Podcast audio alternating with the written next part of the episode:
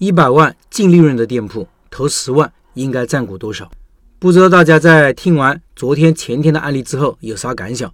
今天我说说我的三点想法。第一，如果你想开店，想拥有自己的一番事业，这也许是很多老板可以考虑的一种发展策略。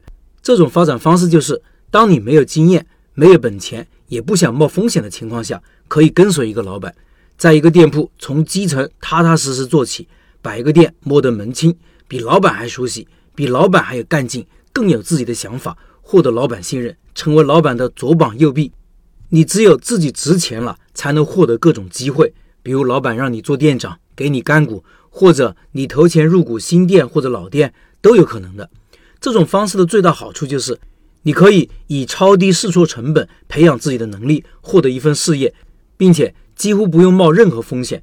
即使最后你没有获得老板赏识，如果你一直以合伙人的工作态度做事，对你个人能力的提升也是一笔宝贵的财富。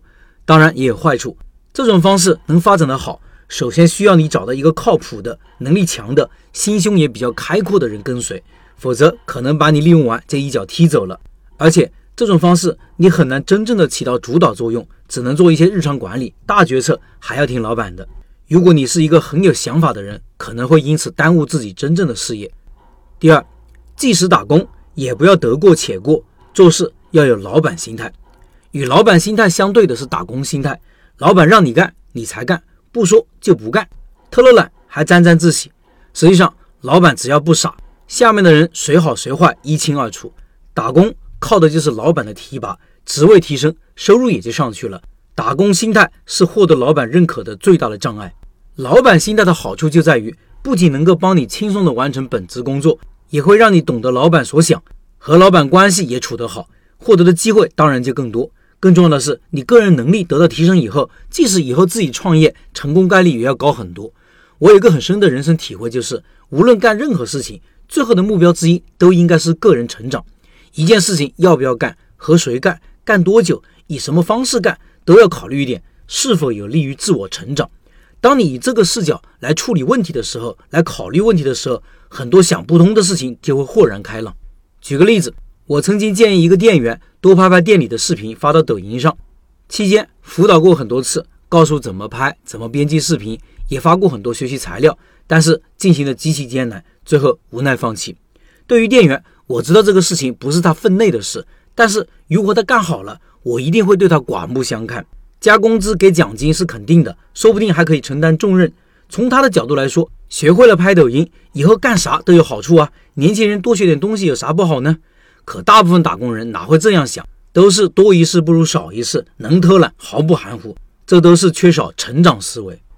第三，老板如果让你入股，该怎么办呢？你可以有两种方式：第一是不投钱，单纯以你的经验、你的能力入股，老板根据对你的重视程度和认可程度，给你一些股份，这就是所谓的干股。第二种方式是投钱入股，老板说个数字，你投钱后给你相应的股份。可能你会觉得肯定是第一种方式好啊。未必，或者说各有优劣吧。干股的方式，你虽然不用投钱，但是你也没有话语权，只有分红权。一般来说，你离开的时候也带不走。投钱入股是成为真正的股东，有法律赋予的所有的股东权益。这种方式算账会比较麻烦。你拿十万入股，到底占股百分之十还是百分之二十？没有一个标准算法，都是双方协商的结果。但对于开店来说，比较简单的常用的算法是以初始租金的投入为分母，也可以以。一年到两年的净利润为分母，比如一个店铺原始资金投入是九十万，你投入十万进来，你的股份占比就可以是十除以一百万等于百分之十，占股百分之十。如果这个店一年利润是一百万，你投十万，老板可以给你百分之十，也可以给你百分之五，都说得过去。具体给多少还看老板对你的认可程度和重视程度。问题是如何让老板认可你、重视你呢？那就回到上面说的第二点。你获得了一个好结果，一定是你平时用心和努力经营换来的。以上是我的三点思考，欢迎说说你的想法。